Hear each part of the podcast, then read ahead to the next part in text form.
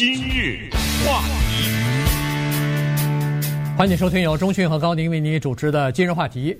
在今年七八月份的时候，八月份吧，这个呃，拜登总统呢和白宫呢就提出来说是在九月二十号这个星期啊，呃，希望能够全国的呃成年人都可以接种第三针啊，加强针的这个疫苗。来巩固一下，加强一下这个免疫，因为呃，这个调查呢是发现说，这个疫苗在接种的六个月以后啊，有的说是八个月以后呢，随着时间的推移，它的那个呃免疫的效果啊，防御的效果就变差了，就有点减弱。那么第三针呢就可以再加强一下。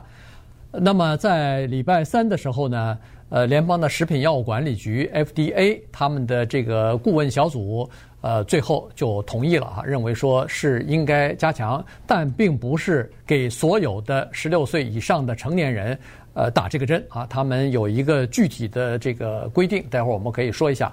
然后 FDA 通过以后，礼拜三呃这个推荐有一些部分的人呃可以打这个针，第三针的时候呢，礼拜四的时候，昨天联邦的疾控中心吧，疾病控制和防御中心也有一个。外边的专家小组，那么他们也讨论出来说是对对老年人啊，对有基础病的人是可以打，但是呢，他们把这个食品药物管理局所推荐的，比如说是第一线的呃医护人员啊、学校的老师啊、呃这个老人院里边的工作人员啊和等等，他们把这些人排除在外了，所以这个情况呢有点意思。结果到今天凌晨的时候呢。这个专家小组的意见就是把那个呃第一线的工作人员啊，什么超市的这个工作人员，这这就是说他们在工作当中可能会感染到、接触到这个感染的病人，然后就增加他们被感染的风险的这些人，呃，这个专家委员会不是排除这些人了吗？但是今天凌晨的时候呢，CDC 的主任瓦兰斯基他否决了他的自己的这个专家小组的意见，他。基本上是倾向于和 FDA 是同步来进行。对，不管怎么样呢，拜登那个话说早了，因为他八月份说的是全体的美国人。对，现在呢，告诉大家几个清楚的信息，就是 FDA、CDC 都通过了这第三针加强针，但是不是所有的人，这个信息要清楚。而且呢，在这个过程当中有一点小的争议。这个小的争议在今天凌晨十二点多的时候呢，由刚才说的 Rochelle Walensky，这是 CDC 的主席呢，他最后锤子拍下来以后，变成是这么一个结果，就是听清楚啊，六十五岁以上可以打，嗯，不不问问任何的问题，只要你能证明你是六十五岁以上。马上可以打，当然这有一个六个月啊，就是你的那个两针都已经超过了六个月。才可以打，这是第一个。第二，只能是辉瑞，至于 Moderna 和 J&J 呢，那两个正在审批过程当中，所以只能是你之前打过两针辉瑞，而且过了六个月，而且在六十五岁以上才可以打。慢慢听啊。嗯。如果你打的是 Moderna 和 J&J，你说那我没关系啊，我也过了六十五了，我去打那个辉瑞就完了吗？答案是不行，知道吗？别混着打，别把两个疫苗往一起混。不是说有什么大的问题，只是现在数据不足啊，就不知道。那既然是不知道，咱就别冒这个险。好，接下来那说我六十五岁以下可以要符合下面的情况，它分了几层，就是五十到六十四的话。如果你能证明你有某种病的话，这种病对你的免疫力是有影响的话，你也可以打。这是五十到六十四。如果你是十八到四十九的话，那么这个时候需要医生对你有一个鉴定。你先要到医生那儿去，你说我要打这个第三针，我两针都打完了，而且我也过六个月了。那么医生给你一个鉴定，哎，你什么病啊？我看看你这个病历啊，在医生的同意的之下，你就可以去打了。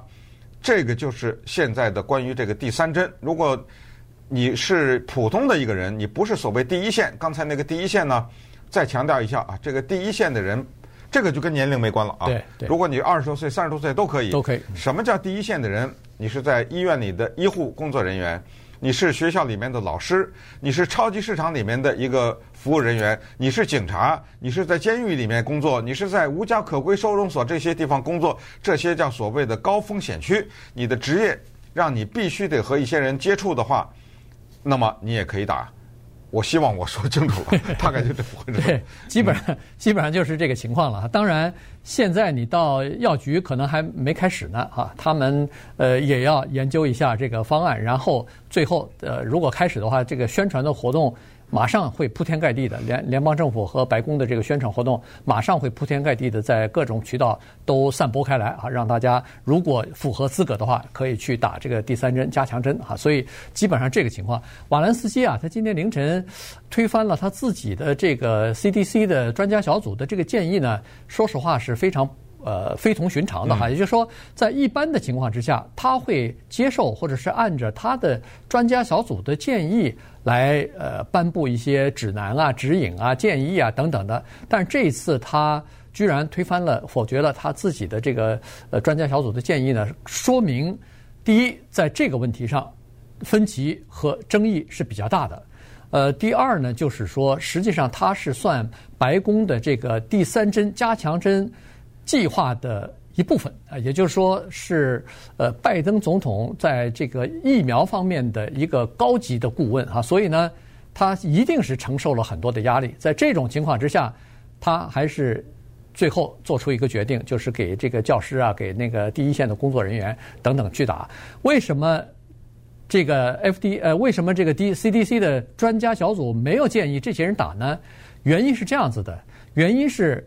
专家小组说，我们手头没有足够的证据证明这些人打完两针以后啊，他们还可以重复的在反复的在接触感染的病人，所以没有足够的证据说明他们这个呃反复的接触这些病人，那就说明不需要嘛。所以在这种情况之下呢，再加上他们都是属于比较年轻的人啊，所以就没有建议打。那么那个瓦兰斯基说不行，这个看来还是要打。于是呢，基本上现在 CDC 和这个呃 FDA 啊，基本上达成了就是差不多是一样了。就是说，他们两家机构，呃比较权威的医疗机构呢，他们规定的说是或者是推荐的建议的要打的这个名单和人员，基本上差不多是一样的了，重合了。对，那么 CDC 的主任沃兰斯基。他在讨论的时候，你想想礼拜三、礼拜四两天，你可以想想很激烈啊。他们在那讨论，他就提出了一个例子。他说：“行，你们认为不要给那个第一线的人打。我问你一个人，你们看看怎么办？”他假设是三十五岁的一个女性，嗯她是在医院里面的急诊室里面工作的一个医生，而且她还怀着怀着孕，要不要打？可能你你们都会觉得要打，要不然这孩子都有问题，对不对？这怀着孕呢。那咱不能个案处理啊，那得列几千个问题，对不对？你必须得三十五岁正好怀了孕，又在急诊室，那不行。所以 咱们就扩大。但是反过来讲呢，为什么 FDA 以及啊 FDA 是不反对，就是 CDC 的这四个人的小组他们会反对呢？可见就是说这个第三针呢，还是有这种问题，就是他们认为呢，这个第三针是干什么的？这个第三针和头两针有一个很大的区别，头两针是。普遍性的预防，可是这第三针呢？他们说是重点是防重症，对，就是这第三针的目的是让你不要去住院，当然甚至不要去死亡，而不是普普通通的不要你感染。也就是说，他们认为那两针呢，对于普通的感染够了，因为不是咱们以前说过嘛，百分之九十九的人或者百分之九十几的人打过两针的人呢，他也有可能感染，但是。百分之九十几的不会住院，对，所以轻症，哎、呃，现在已经证明了。当然呢，有一个东西回答不了，这个东西可能需要时间，就是刚才说的那两针到底管多久，以及这第三针能管多久，嗯、对吧？对，这些问题都没有足够的数据，因为它是需要时间的累计，而且这种时间可能是按年计算的，所以呢，这就是这个问题。那稍等会儿我们再看一看，那在这个讨论的过程当中，现在美国的民众。有多少人打了？多少人符合这第三针？对不对？这个咱们算一算这个数字，以及接下来这个疫苗的前景。今日话题，欢迎您继续收听由中讯和高宁为您主持的今日话题。今天跟大家讲的呢是这个辉瑞的呃新冠疫苗啊打加强针啊，就是第三针的这个情况啊。因为在美国的 FDA 呃食品药物管理局和 CDC 啊，就是联邦的疾病控制防控中心，他们都已经批准了，但是不是给所有的人打，就是给刚才我们所说的这一部分人打啊。老年人六十五岁以上的这些人打呢。呃，双方都没有，这两个机构的专家小组都没有任何的异议。原因是有足够的证据啊，有足够的数据来证明，说是老年人得了这个新冠病毒的话呢，可能会有比较严重的后果。比如说，有一个具体的数字，就是呃，六十五岁以上的这这一个族群的人呢，在美国占人口是百分之十七，但是在新冠疫情死亡人数当中。这个族群的人，六十五岁以上的人感染以后死亡的人占百分之七十七，所以这个比例是非常大的。也就是说，他们是属于呃高危险群啊。如果要是一旦患这个病毒的话，可能因为年纪大了以后总是有一些基础病嘛，再加上抵抗力啊，这个免疫能力也比较差啊，所以呢，这些人是没有问题，必须要打的。然后还有就是年轻人，你比如说有什么糖尿病啊，有什么呃心脏病啊，什么呼吸道的这种这种疾病等等。有这种基础病的人呢，也应该给他们打。原因是他们一旦得了这个病以后呢，呃，感染这个病毒之后呢，可能会这个有比较严重的这种症重症的反应，甚至需要住院，或者是会死亡。嗯，应该说所有的什么接受癌症化疗的呀，什么这些人可能啊都会要接受第三针的疫苗。所以这就是现在的这疫苗的情况。那当然呢。刚才说的 Moderna 啊和 Johnson Johnson 这两个呢，因为尚未通过，当然 CDC 啊和 FDA 也有一些顾虑啊，他们会说会不会给社会上造成一些不明不的一些恐慌，就是说怎么着我打错针了。你知道吗？你知道吗？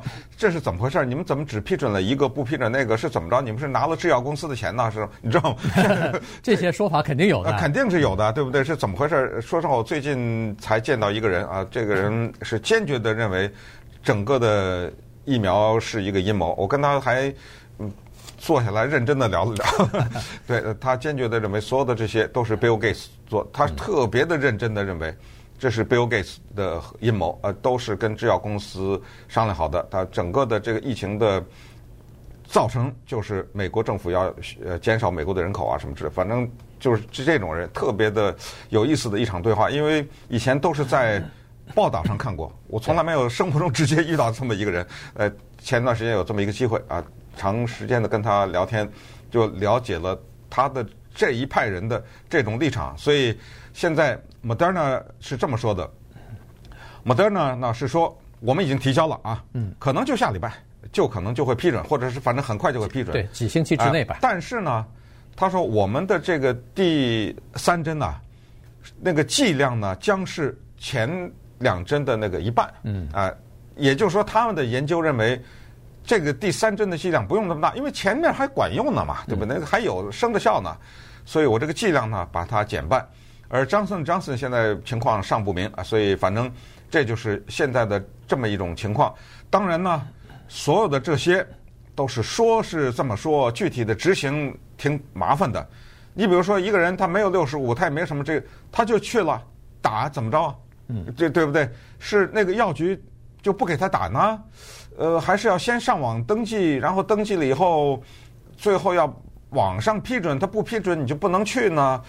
呃，反正包括这个高风险，我是一个，比如说四十八，我就说 我身体很弱什么的，你知道吗？这挺麻烦的，具体的这执行。呃，没错，没错，嗯、这是他，我觉得这有两点比较麻烦。第一，就是在老人院里边的这些居民啊，你你很难跟他们说明白，就是说。我们在老人院，咱们就假设一百个人，现在呢，基本上是一半的人啊，或者一半以上的人呢，是注射的是 Pfizer 的，注射的是辉瑞和那个 BioNTech 的这个疫苗，其他的一半的人呢，就是呃大概有百分之三十来就是注射了这个呃 Moderna 的，然后剩下百分之十几呢是注射 Johnson Johnson 的，所以你就到了老人院里头，有些医生也好，医护人员也好，就没法跟人家解释说哦，现在。你们都是高危险群，但是我只能保护其中一半的人。嗯，因为那一半注射的是辉瑞的嘛，所以我只能保护其中一半的人，剩下这一半的人呢，没办法，你们就哎，你们就等着吧。啊，这这个呢是确实是有一些呃问题的，所以在 CDC 的专家小组讨论的时候，人家那个专家小组里边的一些成员也提出这个问题了，说。既然 Moderna 和这个张呃和这个呃 Pfizer 啊是用的同一种技术研发出来的那个疫苗，所以呢，实际上可以混打，可以就是说，你如果前两针打的是 Moderna 的，没关系。现在如果可以的话，如果你符合条件的话，打一针那个 Pfizer 的也可以。提高你的这个免疫力，当然最后是没有通过了，最后是呃没有批准这样的做法。但是有一些专家是提出来这个做法是可行的啊，所以呢，这是一个问题。还有一个问题呢，就是呃，Pfizer 的呢，看来第三针的这个加强针啊，是和前两针是一样的，剂量也是一样的，它呢就比较容易。可是 Moderna 呢，如果要是它是只有剂量一半的话呢，那这个就。比较难，我说的比较难的原因是这样子，现在有一些人啊，已经开始悄悄的去打去了，打第三针去了。他不管你批什么 FDA 批了还是没批，他认为他觉得我要加强保护自己的话，他到药局，他到呃这个医生那儿，他就说了，我没打过。只要你说没打过，卷起袖子，不是现在就可以打吗？对对。那么他等于是骗了人家药局，但是问题。你也没法查证啊，所以呢，在这种情况之下，有一些人他去就就打了。可是 Moderna 呢，第三针它是减少版的，就是，呃，这样的话，你敢不敢打那个呃百分之一百的那个针，或者说打第三针会不会有比较严重的反应，那你就不知道了。所以呢，在这种情况之下，他当然可以避免你去。偷打第三针，但是呢，也造成一些这个这个混乱或者是困扰吧。嗯，美国呢，反正现在是一亿八千万人打了啊，当然这个数字相当的高了，我觉得，如果把那些小孩子啊什么的减掉的话，所以这个比例当中呢，有两千两百万个美国人他们打的预防针呢超过了六个月，所以这个数字还是蛮大。而这个两千两百万人当中，到又有差不多一半吧是。超过了六六十五岁的，所以现在就是这个情况。疫苗的情况呢，是在今年四月中旬的时候，单日打疫苗的是创造了最高点，是三百四十万人一天。嗯，现在呢是差不多七十几万人，七十六万人，呃，就这么一个情况。那么，当 CDC 宣布说第三针疫苗可以打的时候，部分人啊，立刻在国际上引起反弹，包括国际卫生、世界卫生组织啊，第三世界国家。也是跟之前说的一样，就大呼不公平啊，嗯、对不对？所以拜登呢，已经昨天已经说了，又买了多少五亿？对，捐捐五亿，呃，对，买了五亿嘛，对不对？是联邦政府出钱向辉瑞买了五亿剂，嗯，转手免费送给其他的国家。而且拜登还说了这个话，他说我们美国人是这样的，每一个人注射的一针，我们就捐三针，对，是不是这个比例？呃，对，就是说。嗯美国人每注射一针，我们就捐三针，所以千万不要以为说是啊，美国人多打了，我们捐的就少了，因为呃数量是有限的或者什么资源是有限的。他说没有，我们继续要捐这么多，而且根据他的呃说法，就是说呃不用担心，这个疫苗到明年会全部就是满足世界各国的这个需求，然后呢呃美国自己用的不会减少对国际上的这个援助和捐助。